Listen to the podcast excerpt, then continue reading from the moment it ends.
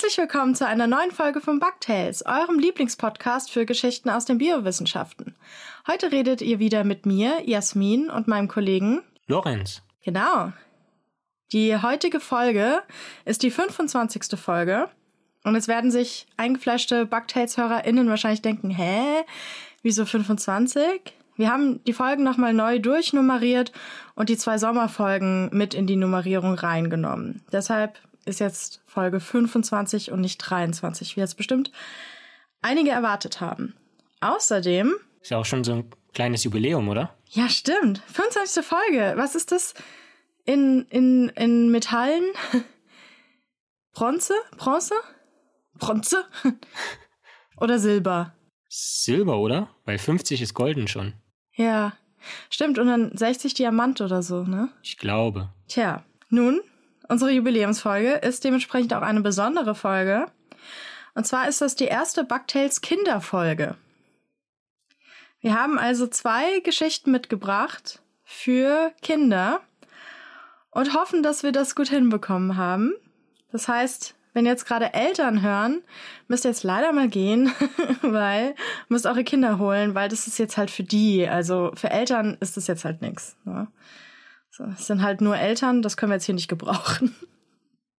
Also vielleicht auch ein bisschen, wir sind ja sehr inklusiv. Also in meiner Geschichte ist auch äh, so ein bisschen äh, ein Elternteil sozusagen. Die müssen helfen zumindest. Es ist auch okay, wenn Eltern das mithören. Also könnt ihr gerne mit den Kindern zusammenhören.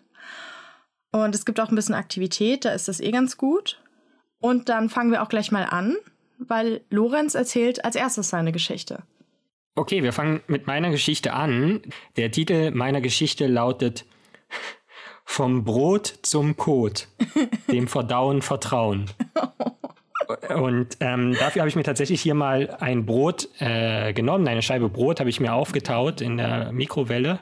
Ist jetzt, glaube ich, ein bisschen hart geworden. Ähm, das heißt, es wird ein sehr besonderes Hörerlebnis. Aber ich möchte jetzt auch die Kinder, die zuhören, bitten, jetzt vielleicht mal kurz zu pausieren und sich ein Brot zu holen äh, wenn das geht, eine Scheibe Brot oder halt den, die Eltern bitten, ihren Kindern eine Scheibe Brot zu holen. Geht auch Brötchen oder sowas. Also irgendwas, Ja. was so Brotbrötchenmäßig ist. Genau, Keks oder Brot oder irgendwas aus Weizen. Und dann kommt ihr zurück. genau. Und dann ähm, beißen wir da alle mal zusammen rein. Ich weiß nicht, Jasmin, für dich wird es jetzt wahrscheinlich besonders schlimm, weil du mich kauen hörst, aber Nö, wieso? Alles gut.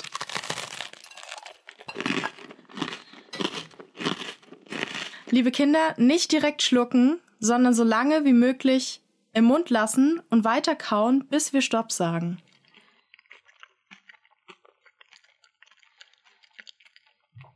Das schmeckt jetzt, ich weiß, es ist ein bisschen eklig, aber durchhalten.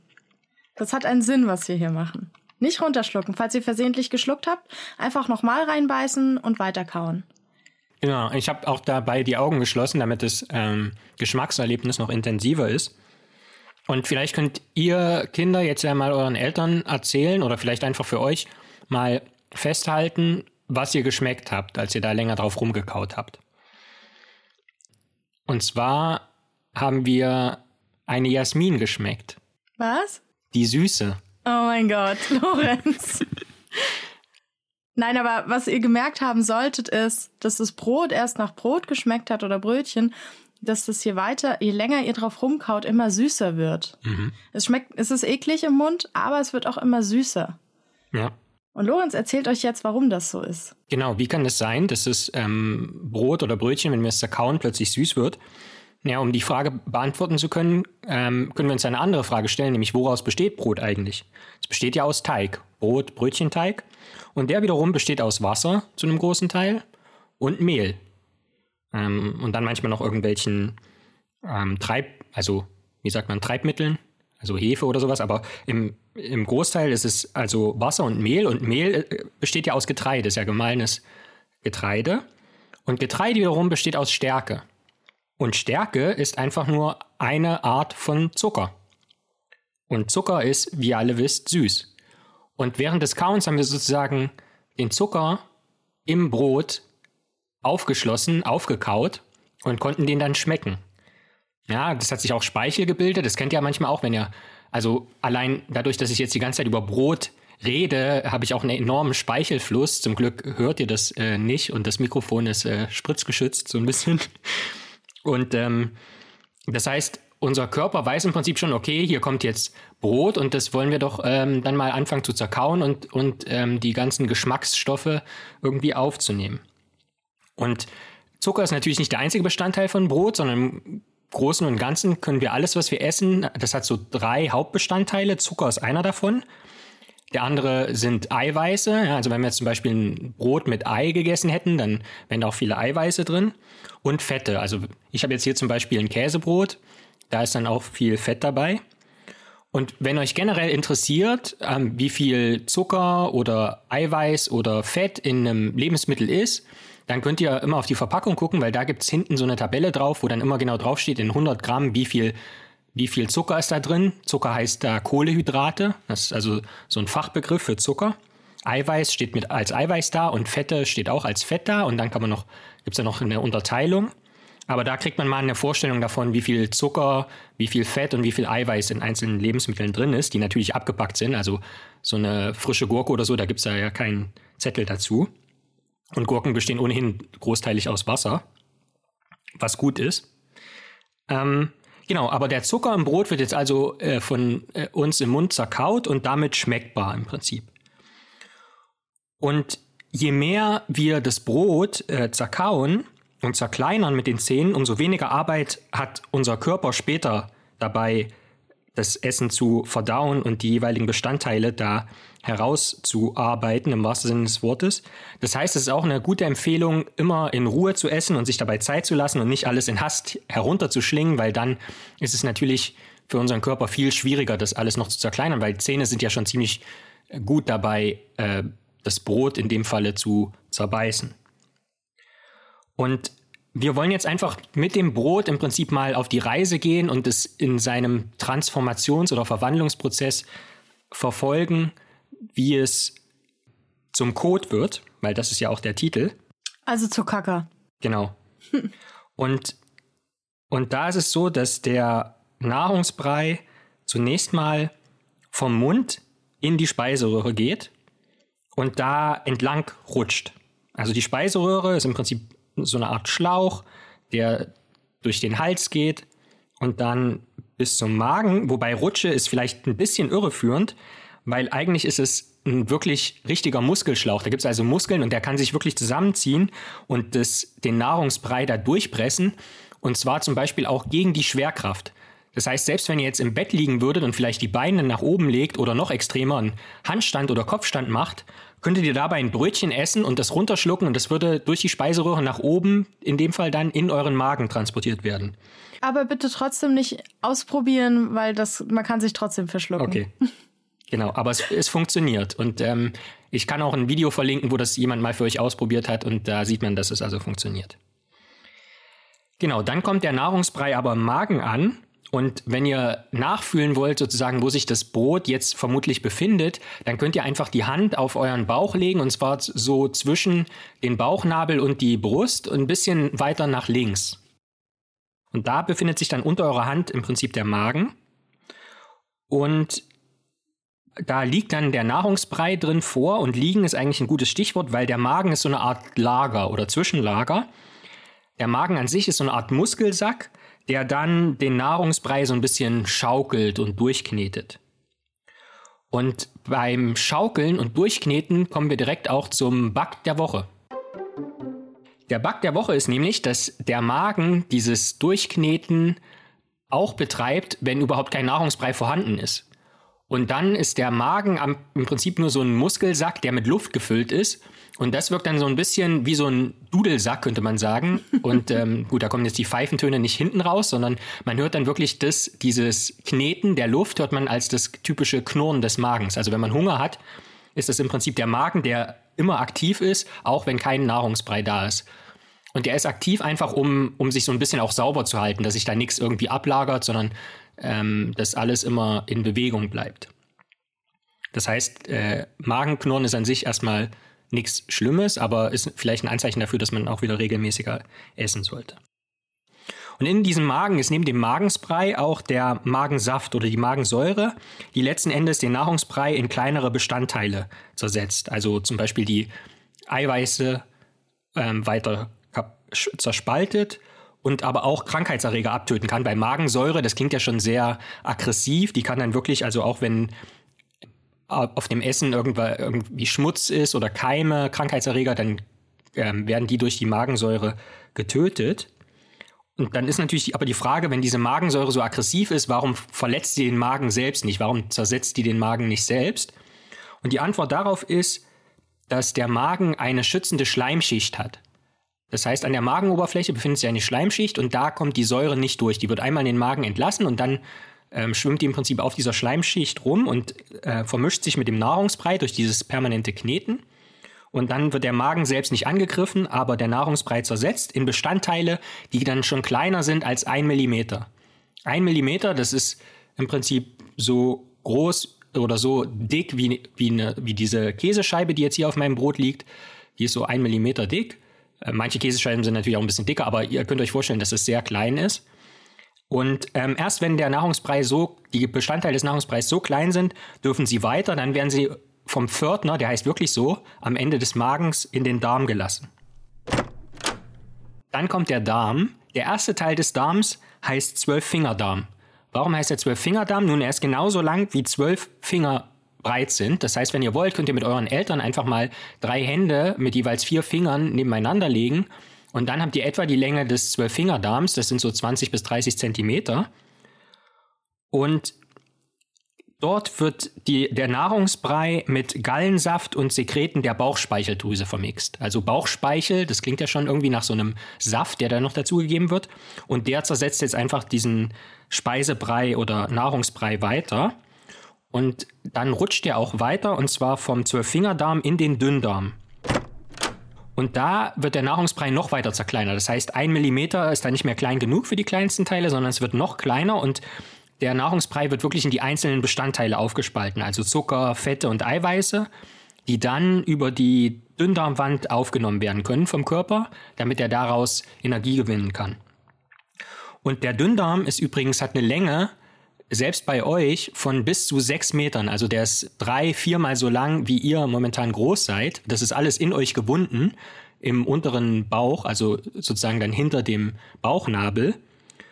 Und der heißt Dünndarm, weil der Durchmesser nur etwa vier Finger ist. Also zweieinhalb Zentimeter, zwei, drei, zwei, drei Zentimeter sind so vier Kinderfinger breit.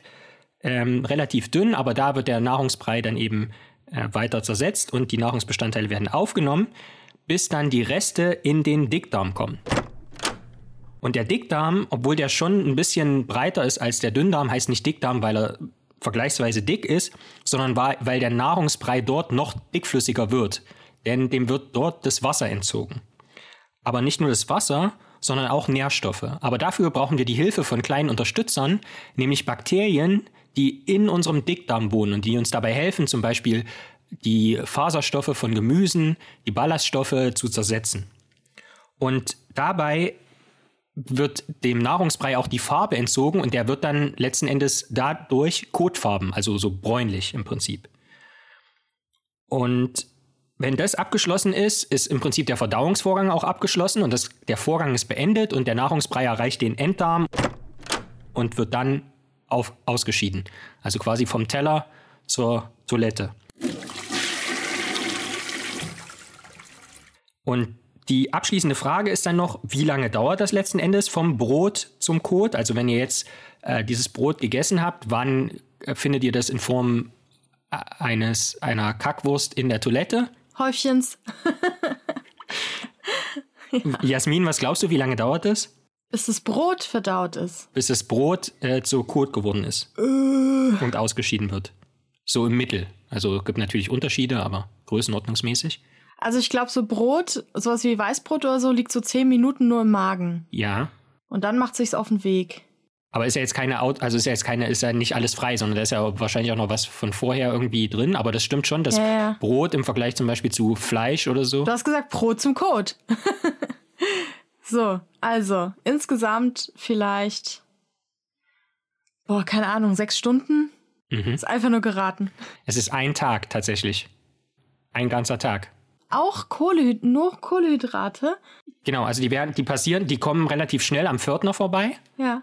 Aber um dann den ganzen Darm zu passieren, weil wie gesagt, der ist ja nicht leer, da ist ja ständig im Prinzip was drin, was man vorher gegessen hat, Ja. Die gruppiert, die sammeln sich da alle und reisen dann zusammen weiter, oder Genau, genau. wie? Ah, Also durch den Pförtner äh, kommt, kommt man relativ schnell, wenn man nur Kohlehydrate, also wenn man nur Zucker isst, weil das relativ schnell zerspalten werden kann, die Stärke und so. Hat man ja, deswegen schmeckt man das im Mund ja auch schon, weil süß sind letztlich nur kurze, kleine Zuckermoleküle. Aber so Fette, also vor allen Dingen Fleisch, ähm, das dauert eine Weile einfach, bis das wirklich klein geschaukelt ist und zersetzt ist. Das heißt, ehe das erstmal im, im Zwölffingerdarm ankommt und dann mit den Säften der Gallenblase wirklich zersetzt wird, diese ganzen Fette und aufgenommen werden können, das dauert schon länger, aber dann die ganze Reise wirklich, die machen sie mehr oder minder in einer Gruppe. Und dann dauert es wirklich einen Tag. Also man sagt zwischen 20 und 30 Stunden tatsächlich. so ein richtiger Kackebus, der so durch den Körper fährt. Genau. Und dann immer mehr Leute, immer mehr Leute steigen mit ein. Ja. Finde ich gut. Genau. Also eine Tages es ist letzten Endes eine Tagesreise vom Brot zum Kot. Und damit endet meine Geschichte auch. Dankeschön. Ja. Jetzt kommt meine Geschichte. Mhm. Lorenz, du warst ja schon mal bei mir zu Hause, ne? Ja. Und da wohnen ja einige Tiere. Einige, ja. Kannst du sie alle aufzählen?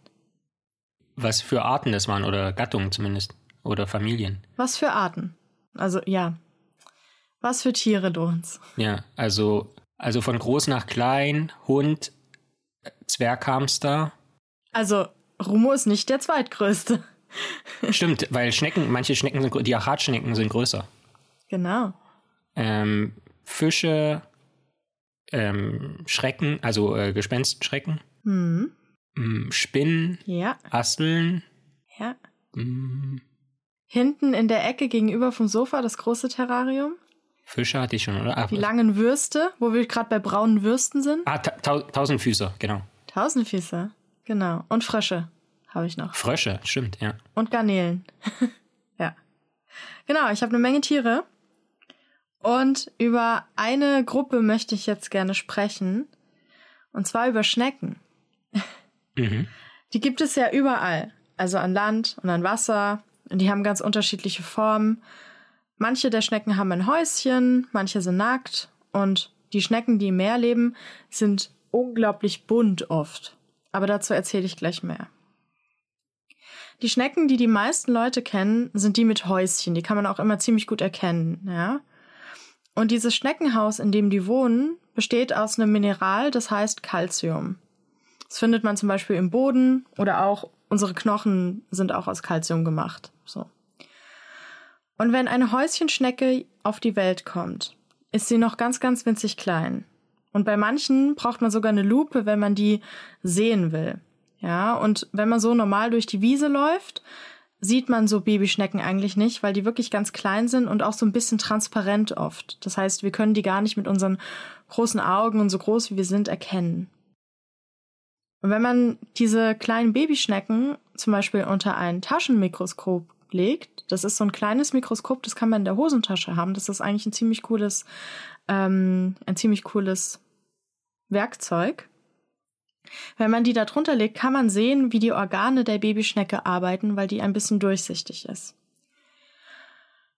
Und auf die Welt kommen, wie ich gerade gesagt habe, heißt bei so einer Schnecke, dass sie sich aus einem sehr, sehr kleinen Ei schlüpft. Und das Ei hatte die Elternschnecke vorher eingegraben in den Boden. Und so ein kleines Schneckenei hat eine dünne, weiße oder eine gelbe Kalkschale und daraus beißt sich die Schnecke erstmal mit so einem kleinen Mund raus.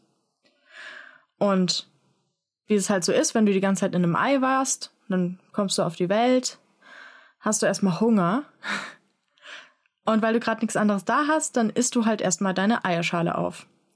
Das ist auch gut, weil die das Kalzium, aus der die Schale beste äh, Eierschale besteht, braucht, um ihr Häuschen so ein bisschen stabiler zu machen. Ja? Mhm. Das heißt, Gehäuseschnecken essen Kalk und nutzen ihn als Baustoff, um das Häuschen immer größer zu machen auch.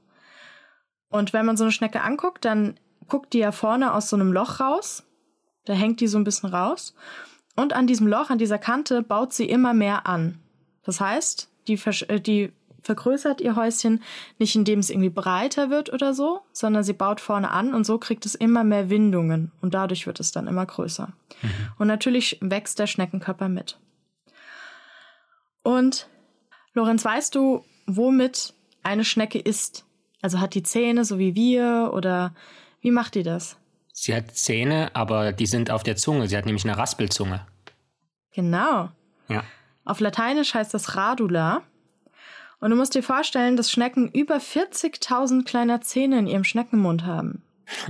Aber nicht so wie wir im Kiefer. Stell dir mal vor, Alter, also Zähne putzen dann irgendwie würde ja Stunden dauern. Die Zähne sitzen bei Schnecken auf ihrer Zunge und die sind so klein, dass man sie mit dem Mikroskop anschauen muss, wenn man die sich genau angucken will.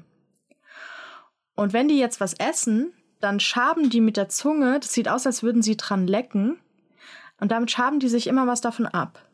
Und wenn eine meiner großen Schnecken an einem Salatblatt raspelt, dann klingt das so.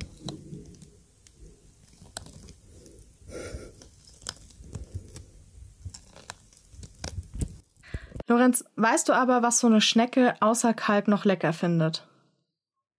Ja, hast ja gerade gesagt, Salatblätter, oder? Genau, Salat.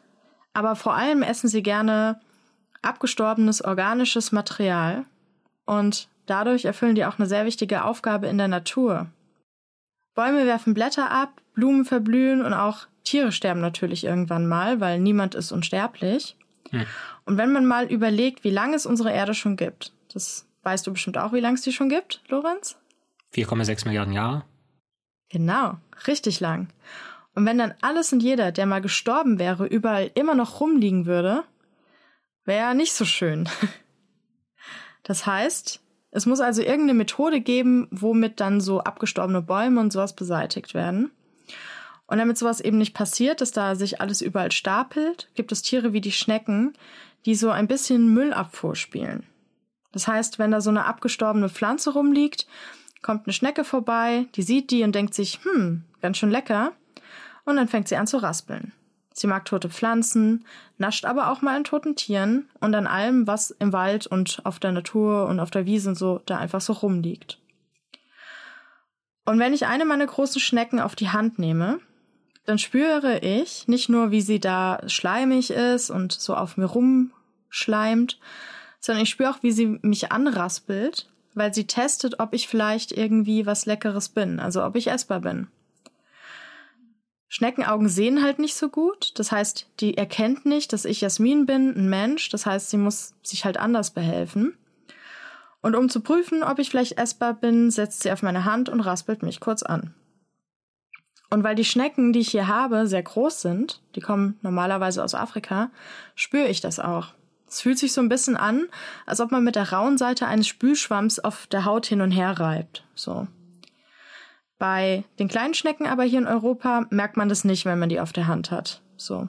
Und sie isst mich ja auch nicht wirklich, sondern sie guckt nur, ah, schade, hm, leider nicht essbar, worauf ich gerade sitze. Naja, dann gucke ich mal, ob ich woanders einen Snack finde und dann kriecht sie weiter. Und womit wir auch schon beim nächsten Thema sind, denn Kriechen hat bei Schnecken ja sehr viel mit Schleim zu tun. Lorenz, was ist noch so eine sehr auffällige Eigenschaft von Schnecken? Dass sie eine Schleimspur hinter sich herziehen? Genau. Und weißt du auch, wofür sie den Schleim braucht? Hm. Ja, vermutlich, dass sie vorwärts kommt, ohne sich irgendwie aufzureiben oder zu viel Flüssigkeit zu verlieren. Genau, für beides. Zum Beispiel Nacktschnecken, die haben ja kein Häuschen, ja. Mhm. Und das heißt, die schleimt sich immer am ganzen Körper ein, damit sie nicht austrocknet. Mhm. Eine Weinbergschnecke hingegen, wenn der das draußen irgendwie zu trocken ist, dann zieht sie sich in ein Haus zurück und kann das auch so eindeckeln und dann sitzt sie das aus. Eine Nacktschnecke muss aber natürlich was anderes machen und die schleimt sich komplett ein. Das merkt man auch, wenn man so eine Nacktschnecke anfasst, dann ist die am ganzen Körper ganz klebrig. Und natürlich zur Fortbewegung. Schnecken haben ja keine Beine so wie wir. Also nicht so vier Beine, auf denen laufen sie oder so, oder wie meine Tausendfüßer, die haben ein paar mehr. Die haben unten ja so eine gerade Fläche. Und das ist aber nicht der Bauch der Schnecke, sondern man nennt das Schneckenfuß. Also es ist wirklich, dass die einen Fuß haben. Und über Drüsen gibt die Schnecke Schleim ab und weil sich ihr Fuß so in Wellenbewegungen bewegt, kann sie auf dem Schleim entlang rutschen. Und wie du auch richtig gesagt hast, das schützt die Schnecke davor, dass sie sich den Fuß aufscheuert. Und das macht, das ist so gut, dass so eine Schnecke über eine scharfe Messerklinge kriechen kann und ihr passiert nichts. Mhm. Die schneidet sich nicht. So gut ist sie dadurch geschützt. Ja. Krass. Und natürlich ist es wichtig, wenn sie irgendwo hochklettern will. Ja, Schleim ist klebrig, Da klebt sie gut und durch die Bewegung, diese wellenförmigen Bewegungen des Schneckenfußes, dazu mache ich auch, stelle ich auch noch ein Video auf die Webseite, kann sie ein Vakuum aufbauen. Das bedeutet, dass sie sich mit dem Fuß, also mit der Unterseite, festsaugen kann. Zum Beispiel an der Scheibe oder an der Hand. Mhm. Und dadurch kann sie sehr gut klettern, was Schnecken auch total gerne machen. Baumschnecken zum Beispiel leben, wie der Name schon sagt, auf Bäumen. Und Schnecken klettern generell gerne, zum Beispiel wenn oben irgendwas Aussicht auf einen leckeren Snack ist oder auch wenn der Boden im Sommer zu warm ist.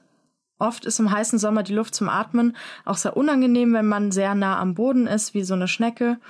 Und da ist es besser, wenn man ein bisschen Abstand zwischen sich und den Boden bringen kann und irgendwo hochschnecken kann. Das sieht man oft im Sommer, dass Schnecken irgendwie so einen Meter oder sowas an der Hauswand über dem Boden sitzen oder auf Grashalme kriechen oder sowas.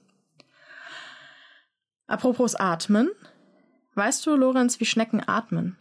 Womit die atmen? Also da sie ja sowohl an Land als auch am Wasser vorkommen, ist bestimmt irgendwas Komplexeres. Irgendeine clevere Lösung der Natur. Nee, ich meinte jetzt eher so, also die, die machen das ganz anders als wir. Weil Schnecken, die atmen nicht durch den Mund. Der Mund ist nur zum Essen da sondern durch ein sogenanntes Atemloch. Mhm. Und es befindet sich an der Seite des Schneckenkörpers. Ah. Bei Nacktschnecken kann man das ziemlich gut auf dem Rücken sehen. Die haben da so ein Loch und es bewegt sich äh, so ein bisschen rhythmisch, also pulsiert.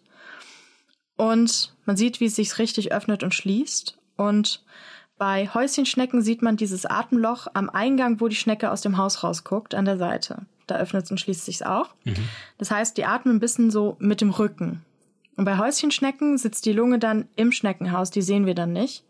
Die ist relativ einfach gestaltet, ist halt so ein Luftsack sozusagen. Und das ist eher auch ganz gut, weil da ist die Lunge auch gut geschützt.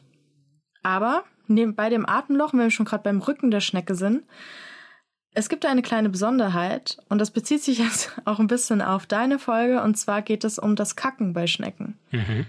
Weißt du, womit Schnecken kacken? Nein. Also ich habe überlegt, es kann, kann, ja der Mund nicht sein, es kann ja das Atemloch nicht sein, dann muss es noch einen anderen Ausgang geben. Äh. Oder? Schnecken sind so ein bisschen unappetitlicher vielleicht aus unserer Perspektive als wir. Ähm, die meisten, also Tiere kennt man ja vorne, isst man und hinten kommt dann irgendwas raus. Ich habe hier Chloe, meinen Hund.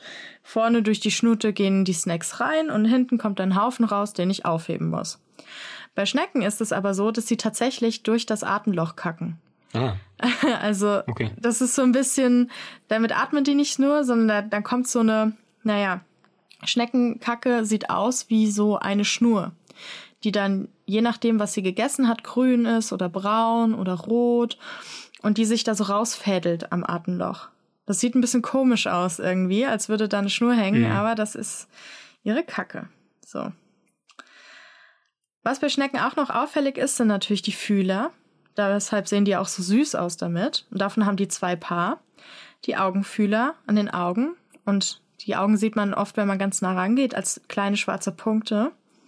Und Schnecken sehen aber nicht so wie wir. Sie können hell und dunkel unterscheiden und man geht auch davon aus, dass sie Muster erkennen können. Aber das war's auch schon. Also die könnten mich jetzt nicht sehen, so als Mensch. Mhm. Und unten neben dem Mund sitzen die Mundfühler. Und die Fühler sind beide jeweils zum Tasten da. Also die Augenfühler, damit können die auch rumtasten und ziehen die auch ein, wenn die irgendwo dran stoßen. Und mit den Mundfühlern können die aber auch noch schmecken. Das heißt, wenn die auf so einen Apfel drauf kriechen, dann tasten die erstmal mit den Mundfühlern, gucken, ob das irgendwie was Leckeres ist. Und erst, wenn sie dann merken, aha, das ist irgendwie lecker, dann fangen sie an, dran rumzuraspeln. Und wie gesagt, gibt es nicht nur an Landschnecken, sondern auch unter Wasser. Und vor allem im Meer gibt es Nacktschnecken. Die sind knallbunt und sehen oft auch eher aus wie Pokémon oder sowas, als wie Schnecken so, die wir sonst kennen. Und davon gibt's auch Bilder und Videos auf der Webseite zu dieser Folge. Und eine Schnecke finde ich da besonders cool. Und zwar gibt es im Meer ja auch Pflanzen, und zwar in Form von Algen. Und diese Algen sind ja nicht wie unsere Pflanzen hier an Land. Die schwimmen da einfach frei im Wasser rum, ohne Wurzel, ohne Stängel oder Blätter oder irgendwelche so typischen Blüten. Das brauchen Algen aber auch gar nicht. Denn Bäume und Blumen, die trinken ja mit ihren Wurzeln Wasser aus dem Boden, die müssen es da so rausziehen. Aber Algen liegen ja schon im Wasser drin, die können also jederzeit trinken, die brauchen überhaupt keine Wurzeln oder so. Und Pflanzen brauchen, also sowohl Algen als auch die Bäume hier, brauchen Wasser, um mit CO2 aus der Luft oder Kraft des Sonnenlichts Zucker herzustellen. Da sind wir jetzt hier wieder, weil Zucker brauchen Lebewesen, damit sie Energie und Kraft haben. Und diesen Zucker brauchen natürlich auch Pflanzen, um Energie zu haben, um wachsen zu können. Und dieser Vorgang, dass man aus diesen drei Stoffen Energie herstellt, nennt man Photosynthese. Und beteiligt daran ist ein Stoff, der die Pflanzen auch so grün färbt. Ja? Und Tiere können es aber nicht. Menschen können es auch nicht. Wir können nicht Wasser trinken, atmen und uns in die Sonne stellen, um zu wachsen oder so. Wir müssen halt essen, um Energie zu kriegen. Und Schnecken können das auch nicht. Bis auf eine. Und zwar eine Wasserschnecke, die man Blattschafschnecke nennt. Ein Foto von ihr gibt es auch auf der Webseite. Die heißt so, weil die so ein bisschen aussieht wie eine Mischung aus einem Schäfchen und einem Blatt. Also der Kopf sieht dabei ein bisschen aus wie so ein flauschiges Schaf und der Rest des Körpers wie ein schwimmendes Blatt. Und die Schnecke ist da auch ganz grün. Und es kommt daher, dass sie mega gerne Algen isst, ja.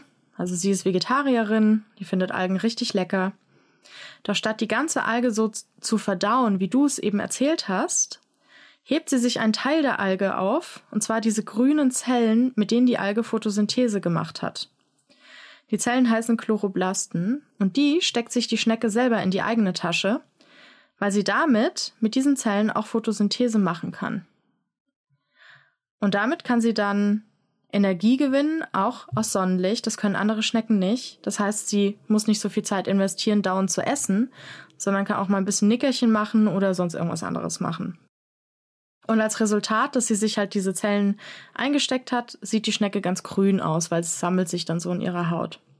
Sieht auch ganz cool aus. Bei Schnecken gibt es jetzt noch eine letzte Besonderheit. Und zwar ist es so, dass es bei Wasserschnecken, wie die eben erwähnte, meistens so ist, dass es männliche und weibliche Schnecken gibt. Bei Landschnecken ist es jetzt aber oft so, dass die Schnecken beides sind, sowohl Männchen als auch Weibchen. Das heißt, sie können einerseits Eier legen oder eine andere Schnecke schwanger machen. Und das ist halt praktisch, weil du dann mit jeder Schnecke eine Familie gründen kannst und nicht überlegen musst, wenn du zum Beispiel eine männliche Schnecke bist, musst du gucken, hm, wo finde ich denn jetzt ein Weibchen, damit die Eier legen kann oder so. Wenn du eine andere Schnecke triffst, kannst du dann einfach mit ihr eine Familie gründen, ohne kurz groß rum zu überlegen, ob das überhaupt geht. Das ist ziemlich gut, weil so spart man sich viel Zeit und Probleme und kann sehr viele Babys machen, weil man nicht dauernd auf jemand bestimmten warten muss. Und als letztes will ich nur noch eine Sache erzählen. Und zwar liebe Kinder, wenn ihr Schnecken in der Wildnis findet, die sind ja also Wildnis, es kann auch die Stadt sein. und die sind ja total süß und dann ist auch okay, wenn man die mal so hochnimmt und mal sich anguckt, wie die, wie die Sachen, die ich eben beschrieben hat, das Atemloch, wo das ist, oder wie die ihren Fuß bewegt und wie sie die Fühler einzieht und so. Wichtig ist halt nur, dass wenn ihr die auf der Hand gehabt habt, die Hand nicht sofort in den Mund steckt. Weil Schnecken in der Wildnis haben oft Parasiten an sich. Das sind kleine Lebewesen, die uns eventuell krank machen können. Es ist jetzt nicht schlimm, wenn man die auf die Hand nimmt oder so, da passiert gar nichts. Es ist nur wichtig, dass ihr danach die Finger nicht in den Mund steckt, sondern erstmal mit Seife die Hände wascht und einfach nur, um zu verhindern, dass ihr irgendwie krank werdet. Das trifft auch sowieso auf den Umgang mit Tieren zu. Wenn man Tiere gestreichelt hat oder sonst wie angefasst hat, sollte man danach immer unbedingt die Hände waschen, bevor man sich ins Gesicht fasst. Und die Schnecken bitte nicht mit reinnehmen, weil es gibt Schneckenarten, die geschützt sind. Weinbergschnecken zum Beispiel, da ist es verboten, in Deutschland das zu machen. Und für die Schnecken ist es halt auch nicht so toll. Es ist recht aufwendig, solche Schnecken zu halten. Es reicht nicht, die irgendwie in ein Glas zu tun oder so.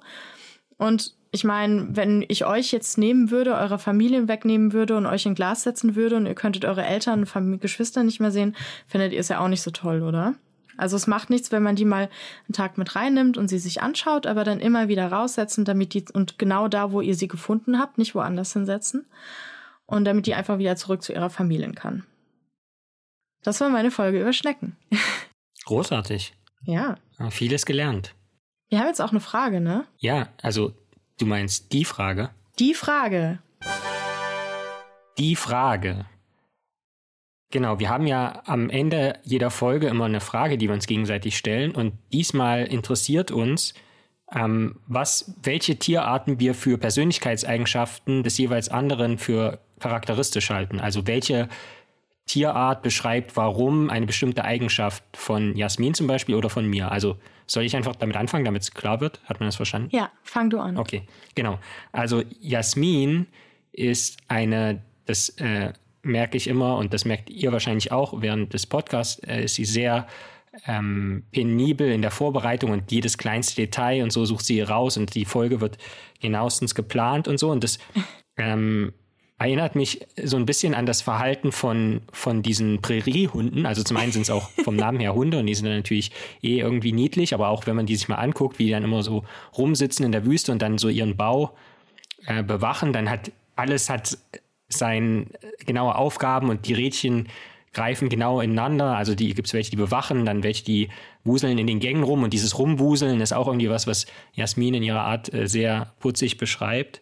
Und ähm, deswegen ist der, sind die Präriehunde die Antwort auf eine deiner Eigenschaften, Jasmin.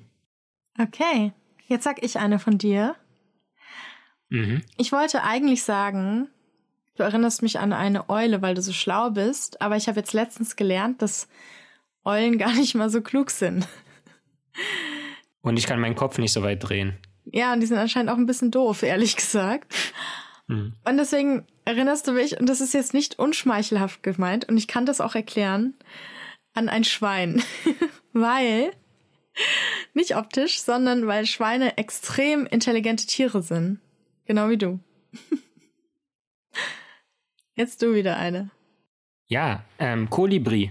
Wieso? Kolibri, weil, also zum einen ähm, sehr klein und niedlich, aber enorm Performance abliefern, wenn es darum geht, einfach mit dem langen Schnabel einen Snack aus der Blüte zu fischen.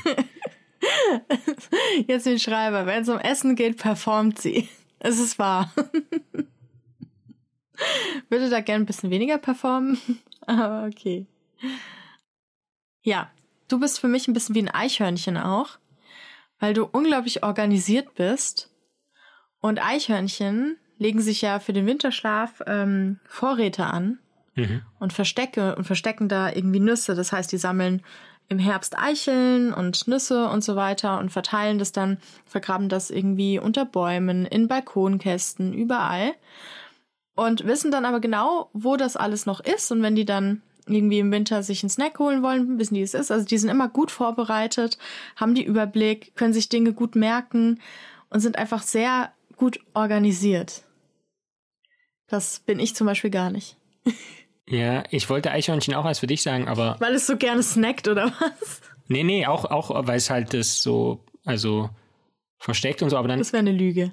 Ja, und aber vor allem, die vergessen ja auch ziemlich viel, aber das Gute ist, und deshalb passt auch zu mir, die wissen halt, dass sie vergessen und deshalb, oder dass sie sich, also, die planen das schon mit ein und verstecken deshalb mehr, als sie dann wiederfinden, aber selbst wenn sie nicht alles wiederfinden, reicht es dann immer noch, weil sie dafür auch schon vorgesorgt haben. Ja. So bist du. Wenn du das sagst. Du bist äh, eher noch ein Tintenfisch, weil ähm, auch extrem schlau und äh, sehr ästhetisch, ein bisschen geheimnisvoll, manchmal in der Tiefe, äh, in, in die Tiefe gehend. Und aber auch, ähm, was sich mit Tintenfischen eint, sehr taktil. Hm. Stimmt, ich fasse gerne an. Tintenfische sind eh cool, weil die können mit der Haut sehen. Das würde ich auch gern können. Mit der Haut sehen. Wobei, wer weiß, was ich da alles sehen würde. Hm. Wenn ich auf so einem U-Bahn-Sitz sitze und dann sehe ich ganz nah, da, dass da jemand hingespuckt hat, will ich eigentlich auch nicht. Aber ein Tintenfisch ist so schlau, der würde nie U-Bahn fahren. Ja. Hm. Okay, warte, dann sag ich noch was. Ich finde, du bist manchmal ein bisschen wie ein Reh ähm, das auf der Straße steht und auf das ein LKW zufährt. Weil manchmal, wenn du gestresst bist oder irgendwas nicht verstehst oder Angst hast oder sonst was, du frierst einfach ein. Mhm. Also du, dein Blick wird leer und du starrst, guckst durch mich durch und bleibst in dieser Bewegung verharrst du gerade, die du machen wolltest. Und Rehe sind ja auch so, dass ähm, wenn dein Auto auf die zufährt, dass die so stehen bleiben, so starr werden. Und ich finde, das bist du auch ein bisschen aber lieb gemeint. Ja, und du bist natürlich auch kein Auto oder kein LKW, wenn es auch nicht zurast, sondern. ja. Ja, von mir erstarrst du auch manchmal aus reiner Angst. so. Ja. Okay. Äh, vielleicht noch eine lustige Anekdote, kannst ja dann überlegen, ob die äh, drin mhm. lässt oder nicht. Wir wurden, wir wurden das mal im Ethikunterricht gefragt, in der siebten Klasse, glaube ich, was für, mit was für einem Tier wir uns äh, beschreiben würden. Und ich, oder wir durften, glaube ich, zwei nennen und ich hatte einen Fuchs und einen Hecht. Und dann sollte ich das irgendwie, hat die Ethiklehrerin gefragt, ja, wie so ein Hecht? Und dann habe ich gesagt, naja, der ist, ist ein Raubfisch und der lauert dann halt immer so im Wasser und so, so ein bisschen abwartend und fast, also nicht hinterlistig, sondern einfach nur so kalkulierend. Ja, genau. Und, aber, und sie hat das dann aber irgendwie, sie hat es dann, also für, für die Ethiklehrerin war das quasi der Inbegriff des Bösen, so oh, kalkulierend zu sein nein. und abwartend, im, äh, sich irgendwie zu verstecken. Und die hat, also weiß ich noch bis heute diesen Blick, den sie mir geschenkt hat, als ich, als ich gesagt habe, Hecht. Viele Tiermütter sind so. Sehr kalkulierend, sehr abwartend und so. Mhm. Weil die sehr vorsichtig sein müssen wegen ihren Tierbabys. Ja. Wieso hast du eigentlich gedacht, du kannst den Leuten schon sagen, dass ich ein Murmeltier bin, gell? Und irgendwie, oder ein Koala und 23 Stunden am Tag schlafe, da und versehentlich einschlafe. Ist schon okay. Na gut. Dann doch, eine Frage. Ich habe eigentlich noch eine andere Frage an dich. Ja. Und zwar, was wolltest du als Kind mal werden? Mm, naja, wir hatten, als wir, als ich von der Grundschule aufs Gymnasium bin, haben wir halt so ein so ein Heft ausgefüllt, ähm, was wir uns für die Zukunft wünschen. Und dann habe ich halt so Sachen reingeschrieben wie irgendwie äh, Pentium 12 Prozessor oder so, weil es damals irgendwie Pentium 4 gab. Und dann habe ich gedacht, okay, wenn du jetzt noch weiterrechnest, bis du irgendwie 18 bist, dann muss ja irgendwie die zwölfte Generation da irgendwie rauskommen oder sowas. Aber beruflich? Ähm, und dann äh, stand da tatsächlich äh, Wissenschaftler, weil ich habe damals immer lustige Taschenbücher gelesen und so und da gab es halt immer so einen Wissenschaftler. Und das fand ich halt total krass, weil irgendwie, also sowas gab es halt nicht in dem Dorf, wo ich irgendwie aufgewachsen bin. Daniel Düsentrieb. Ja, genau. Und ich dachte mir so krass, irgendwie so Sachen zu forschen. Ich konnte mir nicht vorstellen, dass es das wirklich, also gibt, dass halt Leute einfach so irgendwie Sachen erforschen. Ja. Weil das ja da auch eher so der Verquere und der äh, erhält dann manchmal so verächtliche Blicke. Mhm. Aber ich fand die Vorstellung irgendwie, also das war eine sehr abstrakte Vorstellung. Wie gesagt, ich wusste nicht, was Wissenschaftler machen, dass es die gibt und so. Aber die Vorstellung fand ich irgendwie toll, dass man so ähm, seinem, seiner Neugier nachspüren darf. Und deswegen bin ich auch unfassbar glücklich, dass ich das heute darf und dafür bezahlt werde. Also es mhm. gibt ja im Prinzip nichts Besseres, als für das bezahlt zu werden, was man wirklich irgendwie gerne macht. Mhm. Wie, wie war es denn bei dir? Wusstest du immer schon, dass du Schriftstellerin werden wolltest und Biologin? Also war das von Anfang an klar? Ich wusste das nicht mehr, aber ich wollte Tierforscherin werden, das weiß ich noch. Künstlerin mhm. und Schriftstellerin und ich bin versehentlich alles drei geworden. Aber ich hätte nie gedacht, dass man ich das wirklich werden kann, weil ich jetzt auch nicht bei Leuten, also bei uns zu Hause, ähm, es war kein Akademikerhaushalt oder sowas, also das waren eigentlich alles so ja. Traumberufe. Aber ich habe halt sehr viel auch so einfach geforscht als Kind und bin raus und habe mir alles angeguckt und so und habe dann auch mir ein Mikroskop mal zum Geburtstag gewünscht und so. Und da kann man schon, man muss nicht studieren, um Tierforscher zu sein. Also ich habe das dann studiert später als Erwachsener, aber man kann schon als Kind anfangen. Also zum Beispiel, wenn man sich ein Mikroskop wünscht und ein Buch dazu und Mikroskopieren lernt oder eben irgendwie draußen Tiere beobachtet und zwar kleine Tiere. Nicht immer, man denkt ja immer, oh, die großen Löwen. Mhm. Aber wenn man sich in so eine Wiese reinlegt und dann mal ein bisschen wartet und genau hinguckt, sieht man, dass da richtig viele Tiere rumlaufen, die halt sehr klein sind. Und das habe ich gemacht. Und dann später auch als Erwachsene. Das kann vielleicht auch so eine Botschaft an die Kinder sein. Also ich komme auch aus einer Familie, das, die man jetzt nicht gerade als Akademikerhaushalt bezeichnen kann. Und also obwohl das da also auch keiner kannte, so Studieren oder Wissenschaft generell, ähm, haben die mich unterstützt und ich habe das dann halt ähm, irgendwie hingekriegt und dann habe ich mich auch am Anfang immer irgendwie für Mathe, also Mathe fand ich halt super und das fanden halt so meine Freunde und Freundinnen fanden das halt nicht cool, aber man soll dann einfach, also sollte sich davon nicht äh, unterkriegen lassen, wenn man das wirklich will, dann, also dafür muss man sich nicht schämen, ja. Also man sollte schon seinen Träumen nacheifern. Gegenbeispiel, ich, ich fand Mathe zum Beispiel in der Grundschule und bis zur Oberstufe blöd. Und erst in der Oberstufe am Gymnasium fand ich Mathe dann gut. Und das ist auch okay. Geht auch, man muss Mathe nicht lieben, um Wissenschaftlerin zu werden. Also ja. alles gut. Ja, genau. Ja. So, das war unsere Kinderfolge, unsere erste. Findest du, wir haben es gut geschlagen? Äh, ja, also der zwölfjährige Lorenz hätte es auf jeden Fall super cool gefunden. Ich meine, selbst der 31-jährige Lorenz hat noch was über Schnecken gelernt, insofern. Könnt ihr uns ja mal sagen, wie ihr das fandet. Bestimmt haben wir auch Fehler gemacht, wer weiß, die nicht so gut für Kinder waren oder sowas. Aber äh, trotzdem freuen wir uns über Feedback, ob ihr das mochtet und ob wir das nochmal machen sollen. Ihr könnt uns das zum Beispiel auf unserer Webseite ähm, in die Kommentare posten oder halt auf den sozialen Netzwerken, wo eure Eltern unterwegs sind. Ihr könnt uns auch eine Schnecke zeichnen und die uns schicken. Da freuen uns total. Genau, ihr könnt es nämlich auch machen, wie die Christi Herder. Die hat auf ihrem Blog verflixt und zugehört.wordpress.com eine Beurteilung geschrieben über unseren Podcast und die war sehr wohlwollend und positiv. Die hat also, wir haben, also wir zwei haben es geschafft, Jasmin, ähm, ihren Biologielehrerinnen Lügen zu strafen, weil sie findet jetzt Bio doch spannend und cool und lustig und unterhaltsam. Und das hat sie durch, ihr, das hat un, durch unseren Podcast gelernt. Also da freuen wir uns natürlich auch immer drauf, wenn ihr uns irgendwie bewerten wollt oder so. Könnt ihr mit sonst selber oder halt wie gesagt mit Hilfe eurer Eltern, die sollen uns dann Bescheid sagen, wie das war. Genau. Und natürlich können uns alle Erwachsenen trotzdem auch Feedback geben. Ist erlaubt. mhm. Du machst den Abspann. Also Jasmin hat äh, im Prinzip alles gesagt. Das heißt, mir bleibt nichts als mir zu wünschen, dass es euch gefallen hat und ähm, euch eine tolle Woche zu wünschen und zu hoffen, dass wir uns auch nächste Woche wiederhören, beziehungsweise ihr uns zuhört, wenn es wieder neue äh, Geschichten aus den Biowissenschaften gibt. Die Abenteuer der Kempelritter mit Bugtails, eurem Lieblingspodcast. Bis dahin, macht's gut. Ciao.